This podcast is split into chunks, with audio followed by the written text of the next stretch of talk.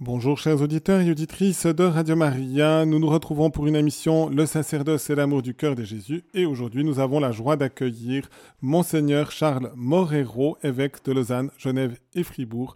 Bonjour Charles. Bonjour Jean-Pascal. Et donc, euh, comme on a l'habitude de commencer par une prière, je t'invite aussi à nous partager un moment spirituel pour nous mettre en présence du Seigneur. Je crois que quand on se met en présence du Seigneur, on doit d'abord le reconnaître pour ce qu'il est. Euh, je ne vous cache pas que j'ai été assez impressionné par une lettre d'une confirmande que je vais rencontrer tout à l'heure et qui posait deux questions. Euh, comment est-ce que nous pouvons entrer en relation avec Dieu et comment est-ce que Dieu entre en relation avec nous? Je me dis, ce sont d'excellentes questions. Eh bien, commençons par le reconnaître pour qui il est, en disant fondamentalement gloire au Père et au Fils et au Saint-Esprit, au Dieu qui est, qui était et qui vient, pour les siècles des siècles. Amen. Amen. Merci pour cette ouverture trinitaire et donc qui nous met dans le mystère intérieur de Dieu. Charles, je, je t'invite, puisqu'on se connaît quand même déjà depuis un petit bout de temps. Depuis environ 41 ans. Voilà. À dire un tout petit peu comment le Seigneur s'est pris pour t'appeler sur cette voie, d'abord du sacerdoce et puis après de l'épiscopat, et donc comment le Seigneur t'a appelé et comment tu as répondu aussi à cet appel du Seigneur dans ta vie? Cette idée m'est venue à plusieurs reprises et je me suis bien appliqué à la rejeter. Donc ça m'a pris un certain temps de rejeter cette idée qui me déplaisait assez vivement. Et je me souviens que euh, quand même ce qui me troublait pas mal, c'est que je me disais, je ne peux quand même pas dire que ta volonté soit faite sur la terre comme au ciel et ne pas la faire. Donc j'espérais que ce n'était pas la volonté de Dieu, mais il est capable, avec une certaine discrétion, d'insister. Et puis, lorsque je sortais d'un bistrot de Bulle où j'habitais, un samedi, je me suis tout à coup, je me suis bloqué dans la rue en me disant mais c'est évident que je dois être prêtre. Pourquoi est-ce que je ne l'ai pas compris avant? Et à partir de ce moment-là, ça a été clair. Et comment tu arrives à décrire un tout petit peu ce, déblocage d'un coup comme ça? Bon, comment dire? J'arrive, oui, parce que la rencontre que j'avais faite dans le bistrot en question m'obligeait à me poser sérieusement la question du célibat. Et je, je me suis dit, je ne peux quand même pas mentir à quelqu'un en lui donnant une espérance dont je ne suis pas sûr, puisque peut-être je vais devenir prêtre. Et c'est après avoir, après avoir dit cela, d'ailleurs, carrément, que me trouvant dans la rue, je me suis. Là, il y a eu une espèce d'évidence, et elle est toujours restée. Et donc, c'est lié finalement, on pourrait dire, la, la conjonction entre l'appel au célibat et l'appel au sacerdoce.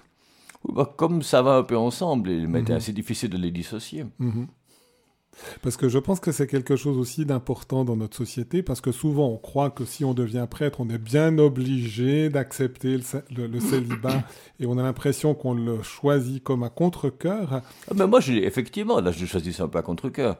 Il a fallu que j'en trouve le sens ensuite. Uh-huh. Disons que pour moi c'était un obstacle, mais je me disais, si Dieu m'appelle, il sait ce qu'il fait. Simplement, quand je dis ça comme ça, je risque euh, de d'introduire des développements ultérieurs dans la présentation de, cette vocation initiale. D'accord. Et puis donc, alors, le, déploiement, à partir de ce moment-là?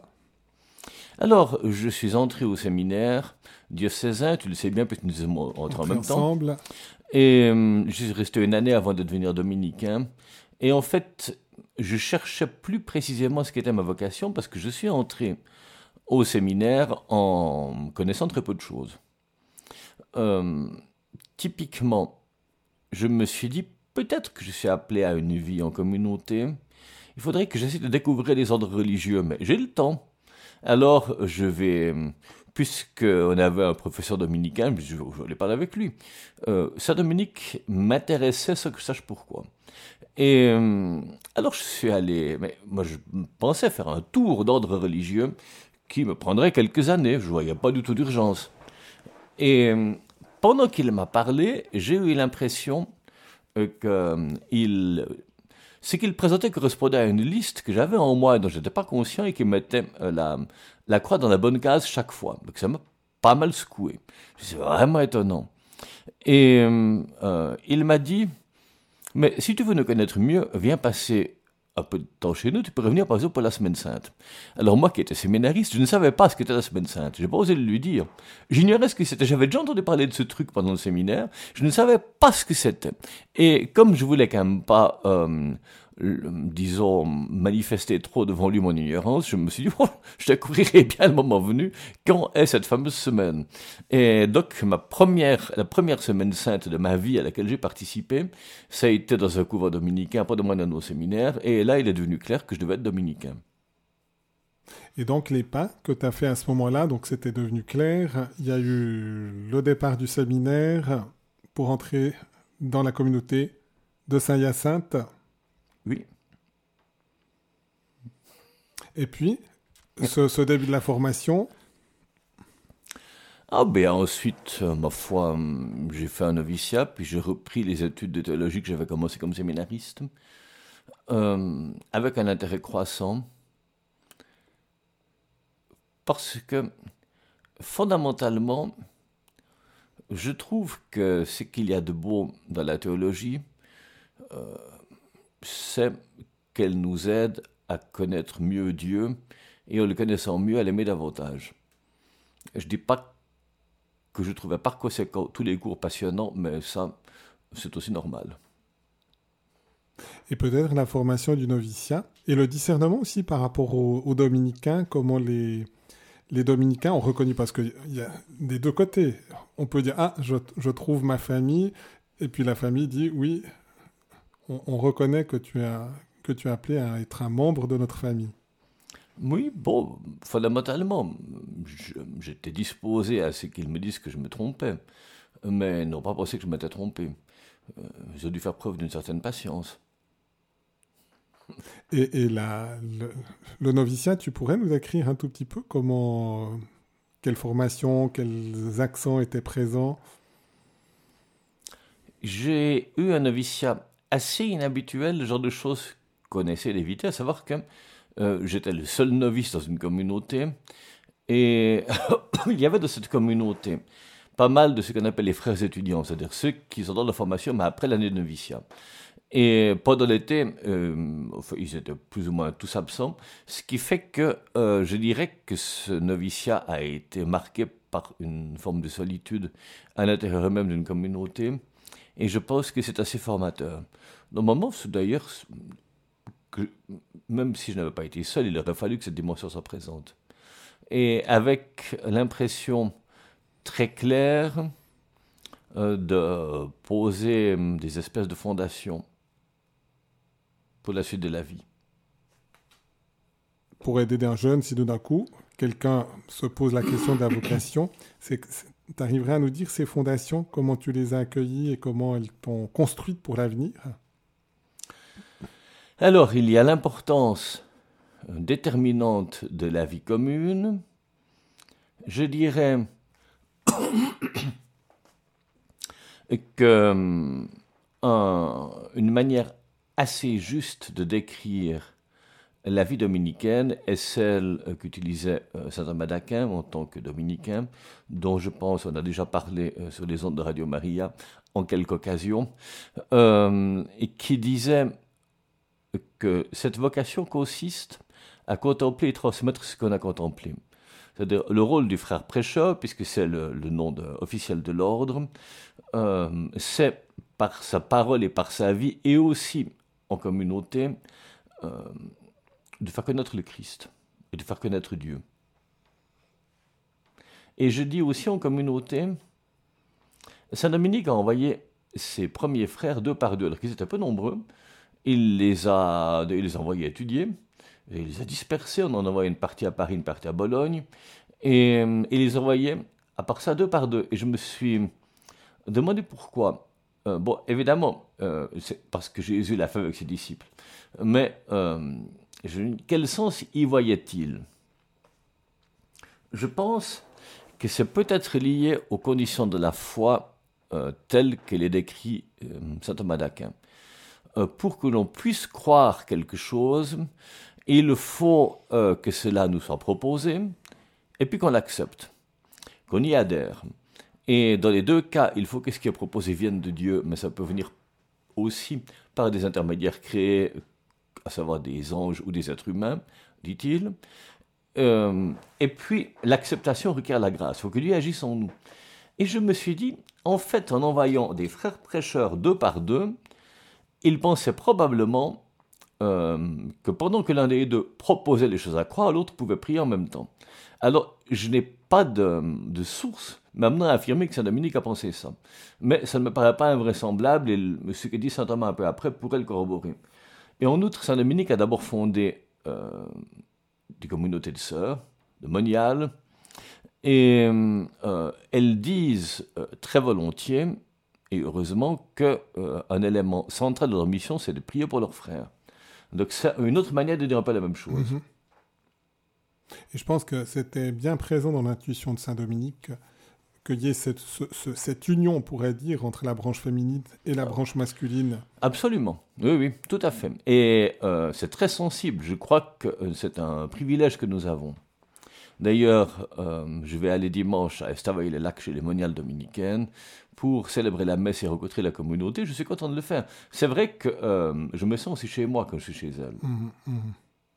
Pas seulement à Estavayer, aussi d'autres monastères de dominicaines. Puis après, donc, développement au niveau des études.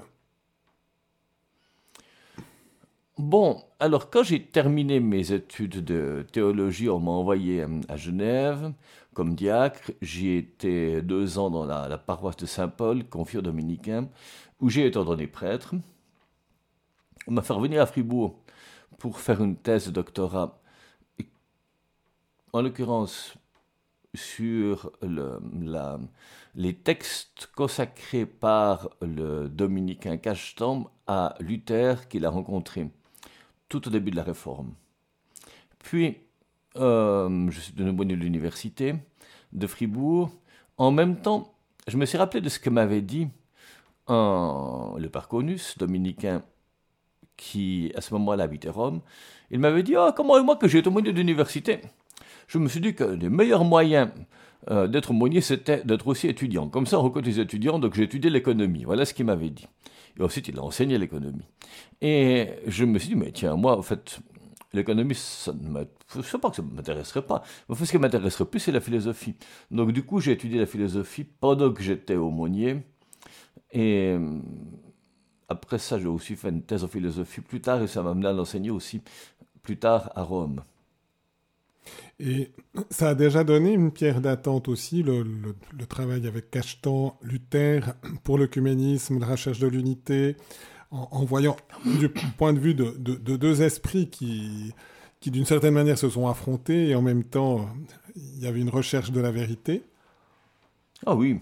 en fait, j'ai j'avais un intérêt au thème du dialogue et au thème écuménique en partie parce que euh, ma famille est en partie catholique et en partie réformée. Et euh, donc ça, le thème paraissait existentiellement important. Mais il y a une autre chose, c'est que je cherchais aussi euh, à étudier le dialogue entre deux personnes intéressantes et deux points de vue différents. Donc à la limite, ça aurait pu être avec quelqu'un d'autre qu'un réformateur. Mais j'avais aussi envisagé d'étudier le dialogue entre Saint François de Sales et Théodore de Bèze, successeur de Calvin à Genève. Seulement, il y a, peu de matière. Donc, Cachetot et Luther offraient. il y avait plus d'éléments à développer. Et on peut dire, le, résultat, il y a eu quoi comme, comme, euh, comme point supplémentaire dans cette recherche? Qu'est-ce que ça a apporté finalement? Ce que ça m'a amené à voir, c'est que dans la réforme, euh, il y avait, pas seulement, mais il y avait aussi une dimension philosophique. Et euh, je dis bien, il y avait aussi, parce que ensuite j'ai vu certains m'ont dit, ou ont dit à mon propos que je prétendais que la réforme c'était purement de la philosophie. J'ai jamais dit, je n'ai jamais pensé ça évidemment, et autre chose. Mais il y a aussi cela, parce que les, intuitions euh, spirituelles de Luther, elles se sont formulées dans le cadre d'une philosophie qu'il avait reçue dans ses études, et comme dit bien le pape Jean-Paul II, qui ne parle pas de Luther, il dit si le théologien ne veut pas faire de la philosophie, il en fait sans s'en rendre compte. Comme tout être humain, je suis assez frappé de reconnaître dans des discours que j'entends tenir à gauche et à droite, je lis aussi dans des dialogues, des positions de philosophes que les gens ne connaissent pas, parce que ça leur arrive par, une culture diffuse. Eh bien, chez Luther, il y avait de ça. Euh, disons, fondamentalement, euh, il avait une certaine manière de concevoir la relation entre Dieu et les créatures, euh, en général, et donc aussi la créature humaine, qui avait des présupposés philosophiques très différents de ceux de Cacheton. Pour, et on le voit dans des informations de Luther, touchant au ministère du prêtre. Donc autant prendre cet aspect-là, puisque finalement c'est un peu le sujet. il dit mais dans la confession, dans le sacrement de pénitence, qui est-ce qui donne le pardon? Dieu ou le prêtre? Dieu seul. Parce que si le prêtre le fait, c'est pas Dieu qui le fait. Et alors, il développe cela dans d'autres œuvres en disant euh, tout ce qu'on veut s'attribuer à soi-même, c'est autant qu'on le prend à Dieu, dans la mesure où cela est de l'ordre du salut. Euh, ensuite, il fait une, distinction assez nette par rapport à, la vie, disons, profane. Et Cachetan, en bon disciple de saint Thomas d'Aquin, dit non, c'est un acte sacramentel, euh, comme euh, l'absolution. C'est entièrement Dieu qui le fait, c'est aussi entièrement le prêtre. Parce qu'ils agissent à des niveaux différents. Mais donc le prêtre comme, euh, comme instrument, certes libre et conscient de Dieu. Et Cachetan prend des exemples. il dit, si on écrit avec une plume, bon, évidemment, maintenant on pourrait dire avec un stylo par exemple. Euh, en fait, le stylo écrit tout le texte. Mais moi aussi, quand j'écris, j'écris tout le texte. Et je n'ai pas comme un peu du stylo, parce que si c'est un stylo rouge, je ne vais pas arriver à écrire en bleu avec. Donc, il a son rôle propre, mais il ne peut pas le faire tout seul. Simplement, le stylo est, inerte. Euh, alors qu'une cause humaine, elle donne sa propre coloration à ce qu'elle fait. Elle agit librement. Est-ce qu'on peut voir dans ce point précis, finalement, la grande fracture, on pourrait dire, entre la réforme et la conception catholique? Bon, je pense que Cachetan a vu là quelque chose de fondamental. Il, est vrai que euh, c'était pas, pas à proprement parler ce que désirait Luther. Euh, mais en fait, il y a là un point de différence qu'il est utile de regarder pour mieux comprendre, pour mieux se comprendre. Je dirais, eux ne se sont pas compris. Euh, Luther et quand ils se sont rencontrés, ont tenu des discours parallèles. Euh, chacun des deux a interprété l'autre dans ses catégories à lui. Et ça, ça n'a pas marché. Donc on doit essayer, quand on parle à quelqu'un d'autre, de le comprendre mieux. Ça fait partie des bases de, ce qu'est un dialogue. Mm-hmm. Mais ceci dit, ce qui, même si ils ne se sont pas compris, ce dialogue euh, présente quand même un intérêt parce qu'en le lisant, on peut avoir des éléments qui nous permettent à nous de mieux comprendre les uns les autres. Et si on veut rentrer dans, la, dans, ce dialogue œcuménique à l'heure actuelle, qui est souvent plus ouvert, qui est plus fraternel, euh, qu'est-ce que finalement ce dialogue déjà entre Calvin et euh, pardon entre Luther et Cachetan on, peut apporter dans le dialogue aujourd'hui Parce que c'est aussi un peu probablement une des intentions de cette thèse. Oui, ben, disons que en fait, euh, ce qu'ils désiraient, leur intention, était moins divergente qu'il ne semble. Et euh, il y a eu quelque chose de, de, tragique dans le fait que quand on regarde les choses en termes d'opposition, ben on arrive effectivement à l'opposition. Mais Cachetan, dans les années qui ont suivi cette rencontre, d'une part a écrit des commentaires de l'écriture, probablement pas à cause de cette rencontre d'ailleurs, c'est une question qui a été euh, débattue. Euh, il y a une thèse qui a été écrite là-dessus à Oxford il y a quelques années et je suis d'accord avec ses conclusions. Mais c'était dans l'esprit de l'époque d'essayer d'aller aux sources. Et d'essayer d'aller aux sources en matière de théologie en étudiant la Bible. Là, il y avait quelque chose de commun entre les deux, même si... Et puis, euh, Cachetan, cardinal, euh, déjà qu'il était rencontré Luther, a fait des propositions euh, devant favoriser euh, une forme d'unité en disant, par exemple, euh, on peut donner la communion sur les deux espèces, on pourrait célébrer la messe en langue vernaculaire, et euh, le célibat n'est pas indispensable. Donc, c'est tout à fait étonnant ce qu'il a dit ensuite. Avec euh, l'oreille du pape Adrien VI, mais pape hollandais, mais ensuite c'est alors qu'en même temps, lutter avec une grande énergie pour qu'on maintienne la signification des sacrements, et euh, tels que l'Église les donne. Suite de ton ministère? Eh bien, alors, ce qu'il a d'assez cocasse, c'est que pendant que je cherchais un sujet de thèse, donc pendant que j'étais en train de terminer mon temps à Genève, sachant que je revenir à Fribourg pour faire une thèse, je me dis, mais sur quoi vais-je la faire? Alors, euh, j'ai posé des questions à quelques personnes pour avoir des idées. J'ai reçu des idées intéressantes, mais il n'y en a aucune qui m'enthousiasmait. Euh, et sur ce est venu en, pendant l'été à Fribourg, comme chaque année, le père euh, François von Gunten, dominicain suisse qui enseignait à Rome. Et je lui ai dit, hmm, vous n'auriez pas une idée pour un sujet de thèse? Il me dit oui, étudier les relations entre Cacheton et Luther. Spontanément, immédiatement. ah oui, ah ben c'est ce que j'ai fait. Et donc, il a été euh, le censeur de ma thèse, comme il n'enseignait pas à Fribourg mais à Rome, il ne peut pas diriger euh, la thèse que je devais faire à Fribourg, mais il en était, le, disons, le, deuxième correcteur. Et pendant la défense de thèse, le père Walsh, qui était mon directeur de thèse, a dit euh, Moi, je suis une espèce de directeur prétexte, mais intéressé. Le vrai directeur parlera après moi. Et, quand j'ai été voir le père von Gunten à Rome pour discuter de la dernière version de ma thèse, en gros, pensez-vous qu'on peut... J'ai fait le trajet en train de nuit, de nuit de suite. C'est-à-dire que... Enfin, de nuit de suite, à l'aller et au retour. Et il me dit, ah, ah, je vais vous présenter quelqu'un. Bon, pourquoi pas hein. euh, Donc, euh, il m'introduit chez un de nos confrères en me disant, voilà, je vous présente euh, le frère Joseph Adjus, c'est le doyen de notre faculté de théologie. Je vous laisse avec lui.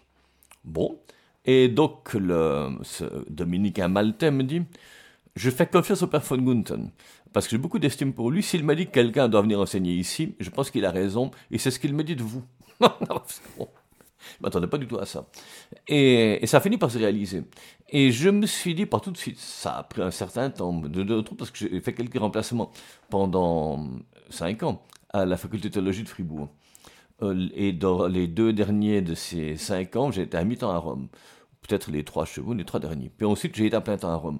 Mais je me suis dit, si les parfums de ne m'avaient pas suggéré ce sujet de thèse qui m'intéressait, euh, jamais je serais d'enseigner là-bas. Et ce n'est pas le seul cas étonnant, je vais en donner un autre qui est plus lié à d'ailleurs la suite de mon ministère. Euh, quand j'étais relativement nouveau à Rome, et que le père von Gunten est décédé à Fribourg, parce qu'il était rentré en Suisse, il a pris sa retraite, euh, je reçois un téléphone de Monseigneur Tarcisio Bertone, qui était le secrétaire, c'est donc le numéro 2 de la Congrégation pour la doctrine de la foi. Et il me dit, euh, j'étais complètement surpris qu'il me téléphone, mais j'ai pas bien écouté ce qu'il me disait. Parce qu'en fait, j'avais reçu un fax que j'avais envie de lire et que j'attendais. Donc j'écoutais d'une oreille assez distraite ce qu'il me racontait au téléphone, mais j'ai compris qu'il me disait Connaissez-vous ce livre? Donc il me cite un livre du père von Gunten, le même qui était décédé. Et je, je savais qu'il avait le projet d'écrire ce livre, mais, euh, mais à ma connaissance, il ne l'a pas fait. Tu oh oui, oui, il avait presque fini, donc on a, repris euh, euh, ce qu'il avait préparé et on en a fait l'édition. Et j'ai cru qu'il voulait que j'écrive euh, une recension de ce livre. Donc à partir de là, j'écoutais plus, je dis oh volontiers, puis je n'écoutais plus du tout ce qu'il me disait, je lisais mon fax. Et ensuite, comme je me dis, au j'ai fini de lire le fax, qui était long, je me dis mais il parle encore, mais qu'est-ce qu'il me dit? J'ai déjà accepté de faire l'ascension. Alors, je lui dis, euh, mais en fait, je dois le faire en français, le livre est en français, ou en italien. Il me dit, aussi, en italien, ce serait plus facile, ça nous évitera d'organiser une traduction simultanée. Je dis, mais qu'est-ce que j'ai accepté? Apparemment, c'est quelque chose qu'il faut faire par oral et pas par écrit. Comme je voulais quand même pas lui dire que j'avais rien écouté de ce qu'il me racontait, je lui dis, oh bon, vous m'avez encore des renseignements alors? Oui, oui, oh, très bien, merci, bonne journée. Bon. Voilà, puis j'ai complètement cessé de me préoccuper de ce truc.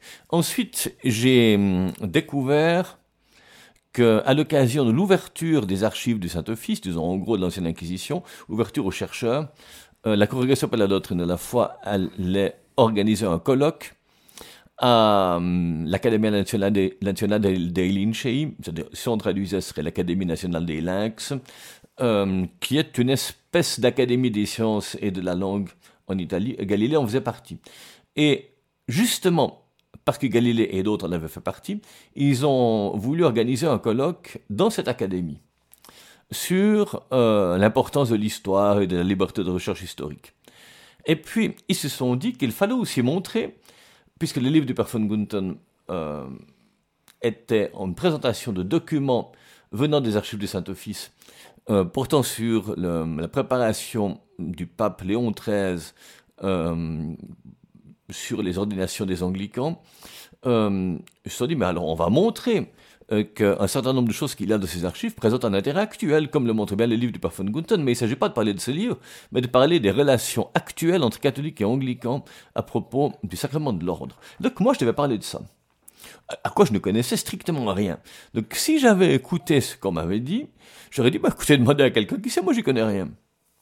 Bon, mais comme j'avais accepté, euh, il a fallu que je me prépare, donc ça m'a donné un travail assez fou. Et j'ai été extrêmement stressé en découvrant, ce que je n'avais pas du tout anticipé, que j'allais parler de ça à côté du cardinal Ratzinger. Et euh, donc j'étais pétrifié. Quand je me suis rassis, j'ai posé les mains sur la table pour qu'il ne voit pas que les, mains tremblent. Et il me dit, en français, qu'il parle fort bien, euh, merci beaucoup, mon père, de cet excellent exposé. J'aimerais que tous les théologiens comprennent ce que vous avez dit. À ce moment, tout à fait surpris, je lève la main puis je dis Regardez, et voilà la main qui tremble. Il me dit Vous êtes trop humble. Je dis Ça, non. Donc, la première fois que je l'ai rencontré, je lui ai dit qu'il se trompait euh, en me faisant un compliment. Et, mais n'empêche, je me suis retrouvé ensuite euh, membre de la commission dialogue entre catholiques et anglicans parce qu'il l'a voulu. Et euh, je me suis retrouvé membre de la commission de dialogue entre catholiques et orthodoxes parce qu'il l'a voulu. Et euh, en fait, euh, bon, je me suis aussi retrouvé avec parce qu'il l'a voulu. Donc je me dis, si j'avais écouté ce que me disait Monsignor Burton au téléphone, j'aurais pas donné cette conférence. C'est étonnant quand même les petites choses qui arrivent dans la vie et qui peuvent avoir un impact qui la change pas mal, la vie en question. Dieu, sait se servir de tout finalement à travers ces choses-là. Y compris du fait que je n'écoutais pas. Uh-huh. Mais quand même, quand euh, je suis devenu évêque, le pape Benoît XVI, parce que le Ratzinger en question, très tard était devenu pape, euh, a, organisé, comme chaque année à l'époque, je pense qu'il ne le fait plus, son Ratzinger Schülerkreis. C'est-à-dire, il faisait venir des personnes c'était destiné à ces anciens étudiants, ceux qui avaient fait une thèse, de, doctorat sous sa direction quand il était professeur de théologie. Et euh, il a, cette année-là, il avait décidé que le thème de l'année serait l'écuménisme, et il a invité trois conférenciers, euh, deux protestants pour parler du protestantisme, et moi pour parler de l'anglicanisme. Et je me suis dit, je crois vraiment que cette première rencontre a eu des conséquences. Parce que franchement, autrement, pourquoi inviter des protestants à parler du protestantisme et moi à parler de l'anglicanisme? C'était pas très logique. Donc, vraiment, euh, si j'avais pas reçu ce fax, j'aurais écouté Bertone et je pense que je serais resté tranquille. Ça me fait penser du reste, je sais pas si tu sais comment le choix de Karol Wojtyła comme archevêque de Cracovie s'est passé. Non Alors, les communistes devait donner une approbation, c'est-à-dire c'était le cardinal Wyszynski qui envoyait une liste à Paul VI. Paul VI devait dire s'il voulait supprimer des noms et on renvoyait une liste de six noms aux communistes et c'est eux qui désignaient l'archevêque sur la liste des six noms. Mm-hmm. Et puis plusieurs fois, les listes sont revenues chez les communistes et les communistes ont dit on ne choisit pas tant qu'ils ne mettront pas Karol Wojtyła, on ne choisira pas on, refusera tous les noms. Mais pourquoi? C'est tombé dans l'oreille d'un proche de, de, de, de Karol Wojtyła, qui l'a dit au cardinal Wyszynski, il a dit j'ai pas vraiment de raison de, supprimer, de, ne pas mettre cette personne, s'ils le veulent, je vais la mettre dessus. Donc c'est arrivé chez Paul VI, c'est revenu. L'intention des communistes pensait que c'était un évêque original qui allait mettre la division à l'intérieur de l'épiscopat polonais, et on sait la Suisse, la suite. Et finalement, on peut dire de nouveau, eh bien, Dieu peut diriger l'Église en éclairant les consciences, c'est plutôt sa méthode habituelle, mais là, c'est en obscurcissant les consciences pour que... Génial Donc, C'est magnifique on, voit à travers ça, c'est quand même impressionnant, et on sait la suite et toutes les conséquences que ça a pu avoir. Alors peut-être ah ben, Ça, effectivement. Et il était effectivement original, il, était, il, n'était pas typique, il y avait vraiment quelque chose. Uh-huh. Donc là, ils avaient, ils avaient vu, mais ils n'avaient pas compris comment il était original. Et on voit, et sans Jean-Paul II de cette manière-là, il n'y aurait peut-être pas eu, en tout cas pas de la même manière que le cardinal Ratzinger aussi, et donc Benoît XVI. Et donc, ça. Donc, tu es en train de me dire que euh, si je suis dans ce studio maintenant, c'est à cause des communistes polonais. Voilà. je, propose... je, je, peux quand même préciser que j'ai été payé par le gouvernement communiste polonais pour fournir des renseignements parce que j'ai donné des cours de français en Pologne. Et euh, quand j'étais collégien, deux collégiens de chaque canton suisse, c'est l'UNESCO qui organisait ça, pouvaient aller donner des cours de français à des collégiens polonais, qui étaient d'ailleurs surtout des collégiennes polonaises, parce qu'il semble qu'elles étudiaient le français plus que les garçons. Et donc, je me suis retrouvé ainsi en Pologne en 1980, pendant un mois, à donner des cours de français. Nous étions payés par le ministère de l'Éducation polonais, donc hein, par un gouvernement communiste. Ils ne payaient pas beaucoup d'ailleurs. Hein.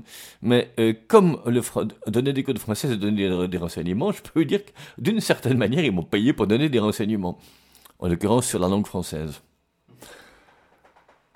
Nous pouvons faire une petite pause musicale. je te laisse peut-être l'introduire parce que finalement c'est un acte d'abandon aussi de ton saint patron mais qui est mon saint patron, puisque je m'appelle Charles, on peut penser que c'est Saint Charles Borromée. On aurait pu penser à Charles Journet, mais il n'est pas encore canonisé. Oui, il y a, d'autres Saint Charles, et euh, il y, en a, plusieurs. Euh, en l'occurrence, euh, j'ai changé de saint patron pour une raison un peu anecdotique, parce que Saint Charles Borromée a été mon patron, effectivement. Et vraiment, sa vie m'a impressionné. On, voit c'est quelqu'un qui s'est converti euh, alors qu'il était, euh, était cardinal. Mais il s'est converti une fois qu'il l'était, parce qu'auparavant c'était une pure question de, disons, d'avoir les, bénéfices économiques de la fonction. Et il a changé. Donc j'ai été impressionné par euh, Saint Charles Borromée. Seulement, quand j'étais à Rome, dans notre communauté quand même relativement nombreuse, et composée de nationalités nombreuses, euh, on fêtait la fête de chacun des membres de la communauté, doit faire de son saint patron. Oh, nous étions deux à fêter euh, le, 4, novembre, fête de Saint-Charles Borromée. Je me suis dit, mais alors, si je prends un autre Charles, euh, on aura deux fêtes pour la communauté au lieu d'une. Or, comme j'avais déjà beaucoup d'estime pour Charles de Foucault et qui venait d'être béatifié, je décidais que dorénavant, ce serait lui mon patron. Euh, et, j'en suis tout à fait heureux. Ce n'est pas un choix négatif par rapport à Charles Borromée, évidemment. Euh, même si euh, tous les couvents dominicains de Suisse ont été fermés à la Réforme, dans les villes de la Réforme, sauf au Tessin, où le seul couvent dominicain qui restait a été fermé par Saint Charles Borromée. Mais je, je, peut-être raison dans le fond. Je, en tout cas, je n'ai pas de rancune. Charles de Foucault est très étonnant c'est aussi un converti d'ailleurs. Comme Saint Charles Borromée, il n'était pas saint tout de suite, mais alors euh, vraiment pas en gros, il s'intéressait pas à la religion. Il se convertit de manière extrêmement radicale, vit une vie euh, de pauvreté extrême à différents endroits pour finir, euh, entre autres à Nazareth, mais pour finir dans le désert du Sahara, où il avait été comme officier français. Et il a à partir de sa conversion, c'est vraiment l'abandon à la volonté de Dieu, assez semblable à ce qu'on peut trouver d'ailleurs, même dans les termes mêmes, chez d'autres saints comme Saint Nicolas de Flux, par exemple, ou Saint Inès de Loyola. Et euh, donc on va entendre sa prière d'abandon. Et cet abandon a encore une coloration particulière chez lui, parce qu'il a rêvé de fonder une communauté et n'a jamais reçu de disciples. Et cette communauté est arrivée après sa mort. Donc c'est une forme d'abandon assez spéciale. Et je rappelle aux auditeurs qu'après la pause musicale, s'ils veulent intervenir, ils peuvent appeler au 021 313 43 90 pour poser une question à notre évêque, Monseigneur Charles Morero, ou peut-être aussi de donner un témoignage en lien avec son ministère.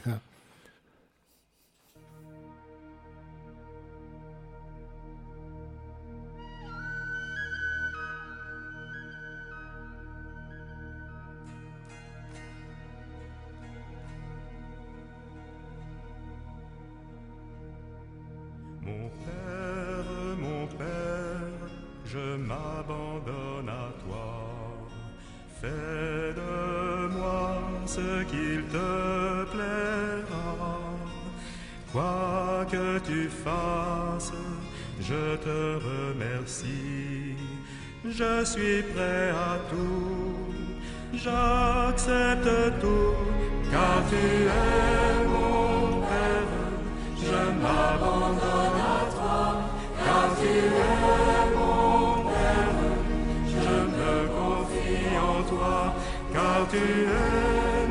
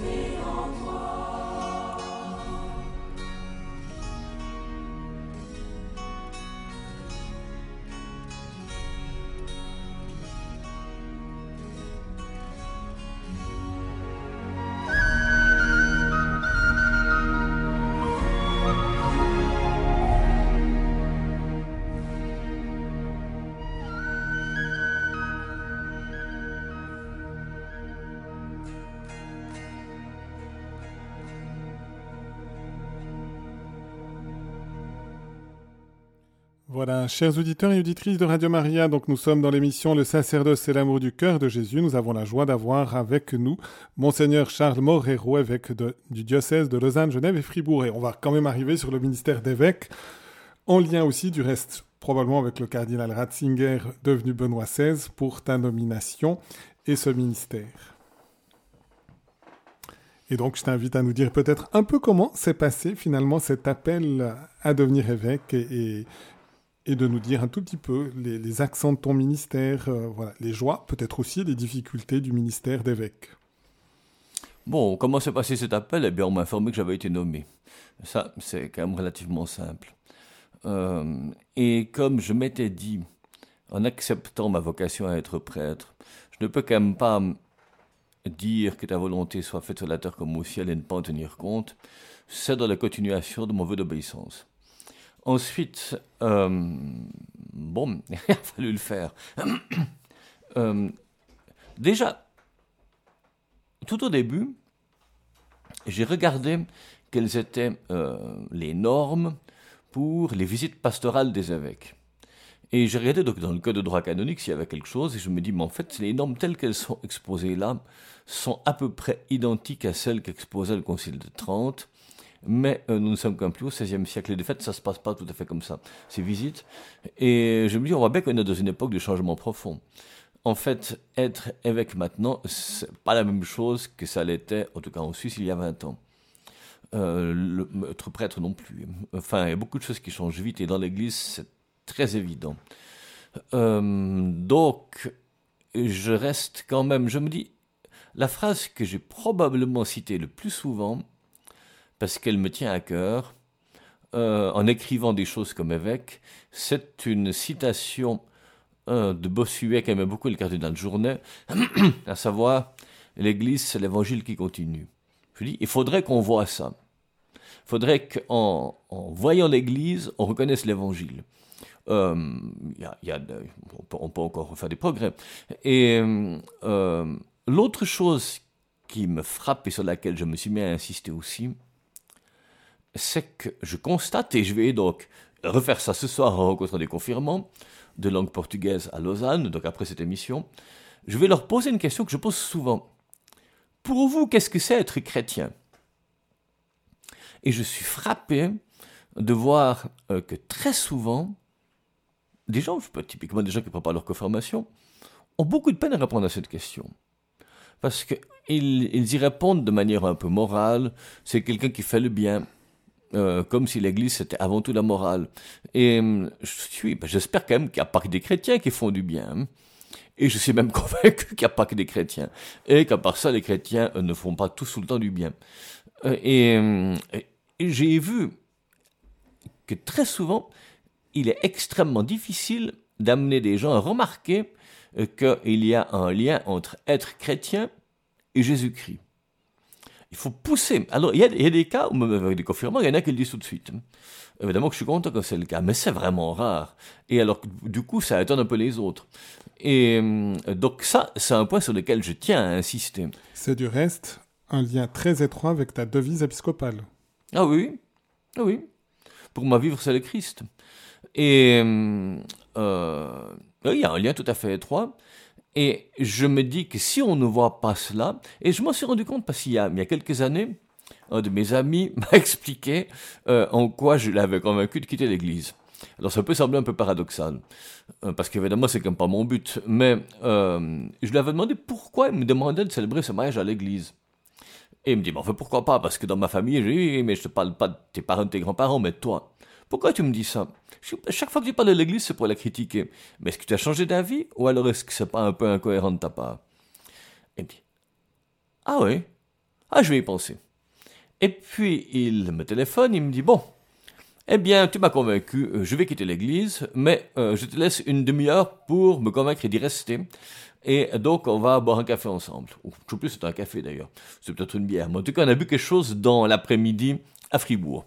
Et euh, alors, blablabla, il parle. Et euh, avec tous les arguments qu'on utilisait à l'époque, qui ne comprenaient pas les abus sexuels, ce qui arriverait maintenant plutôt en premier.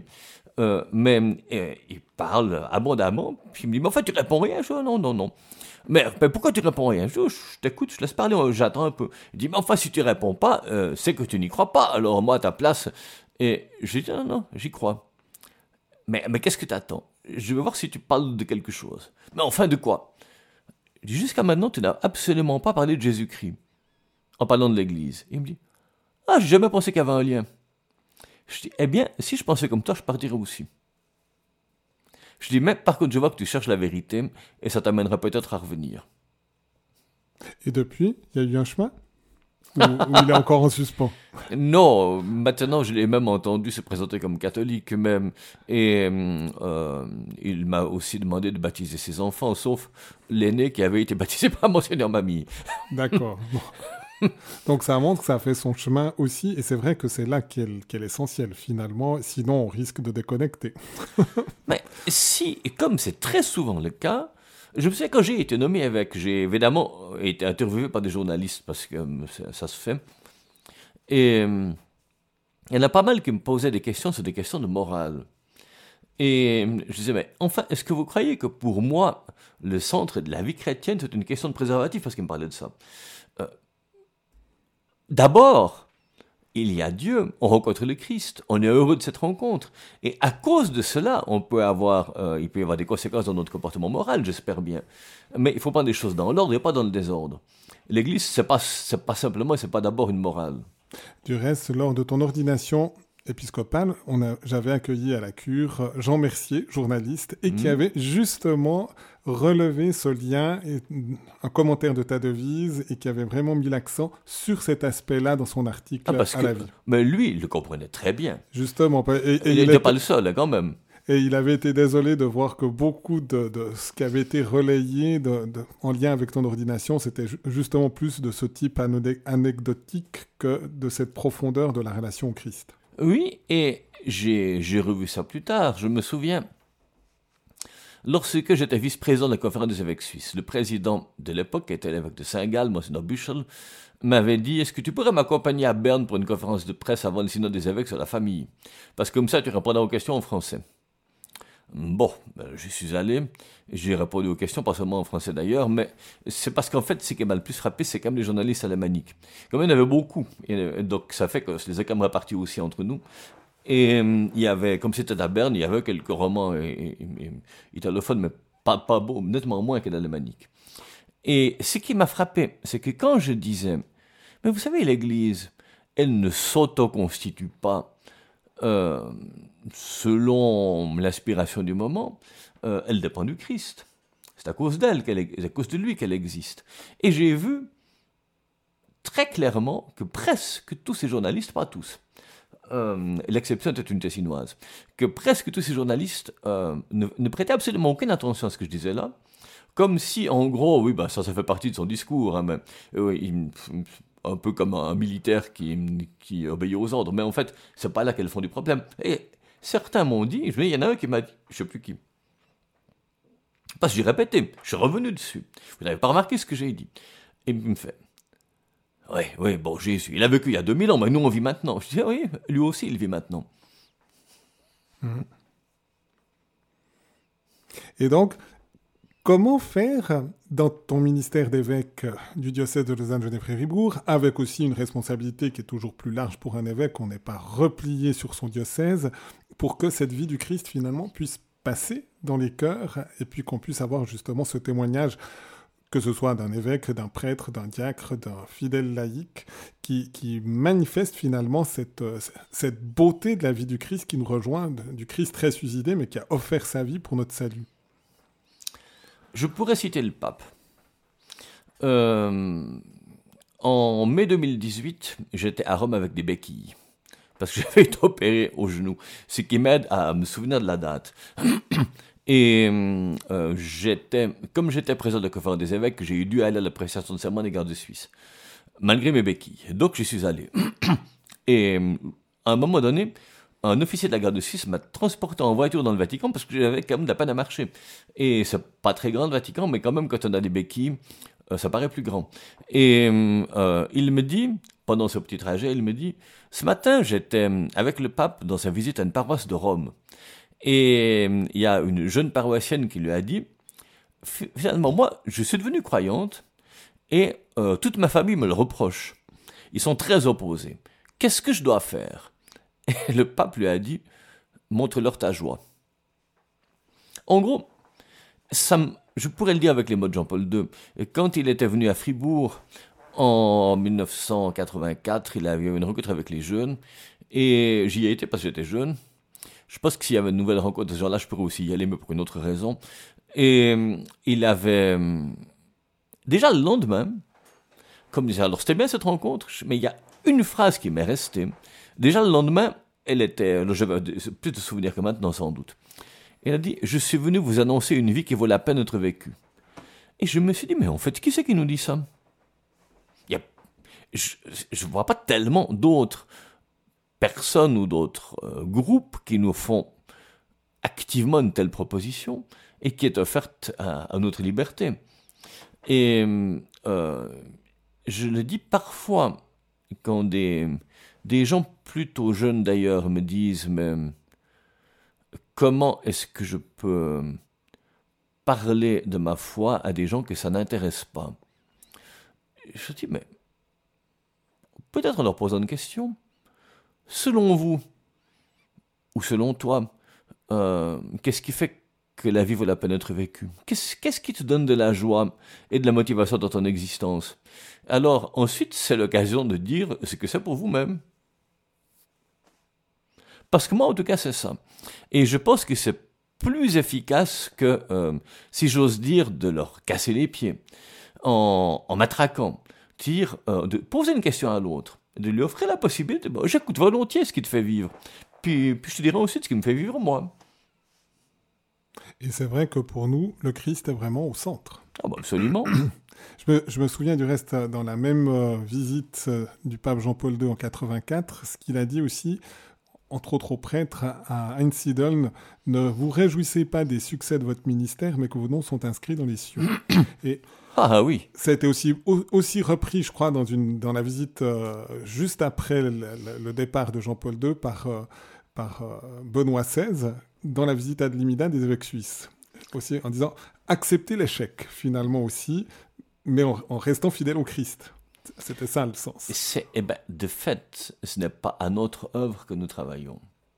Nous sommes des instruments euh, fort imparfaits, enfin en tout cas dans mon cas, euh, mais c'est clair, nous ne sommes pas proportionnés à Dieu, si j'ose dire.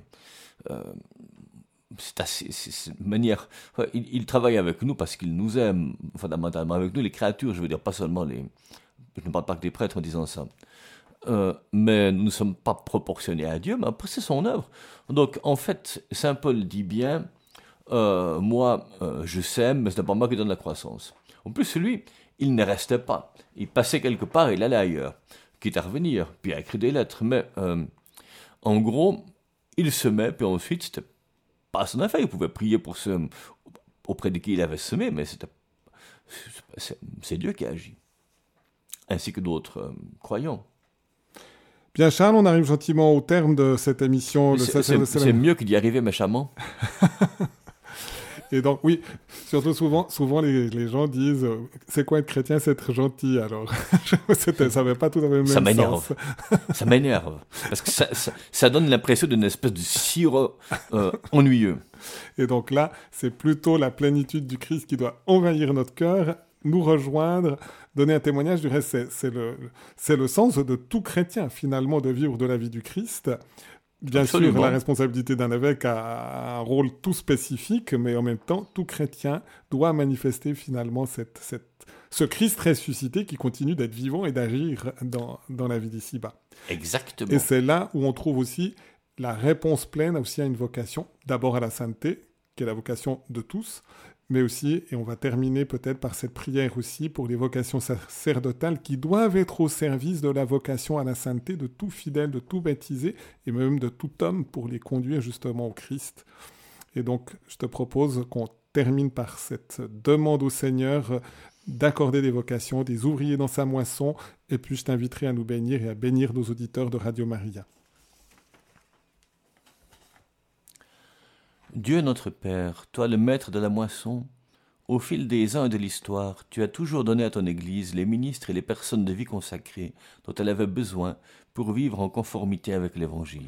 Vois la difficulté que nous avons à encourager des jeunes à répondre à cet appel et à soutenir concrètement leur cheminement. Donne-nous de l'audace pour interpeller, de l'énergie pour épauler, de la patience pour accompagner. Fais croître en nous la conviction que l'Église ne peut poursuivre efficacement sa mission qu'avec des pasteurs dévoués qui la guident et des témoins qui l'inspirent. À ton tour, réponds à notre appel. Fais naître et grandir le désir de service par ton Fils Jésus notre Seigneur et notre Dieu, qui règne avec toi dans l'unité du Saint-Esprit, Dieu pour les siècles des siècles. Amen. Notre-Dame du sacerdoce, Priez pour nous. Seigneur, donne-nous des prêtres. Seigneur, donne-nous de saints prêtres. Seigneur, donne-nous beaucoup de saints prêtres. Et merci, Charles, de nous bénir et de bénir nos auditeurs et cette œuvre aussi de Radio Maria pour la Suisse romande que tu as voulu. Le Seigneur soit avec vous. Et avec votre esprit. Que Dieu Tout-Puissant vous bénisse, le Père, le Fils et le Saint-Esprit. Amen. Et priez pour moi aussi. Merci. On invite les auditeurs effectivement à prier pour toi et priez pour les évêques en Suisse romande. Ou même au Tessin. Même au Tessin. les évêques en ont besoin. C'est pas la tâche la plus facile. Que vous receviez aussi toutes les lumières et les forces nécessaires pour cette mission. Merci Charles. Merci à toi, Jean-Pascal. Et merci aux auditeurs.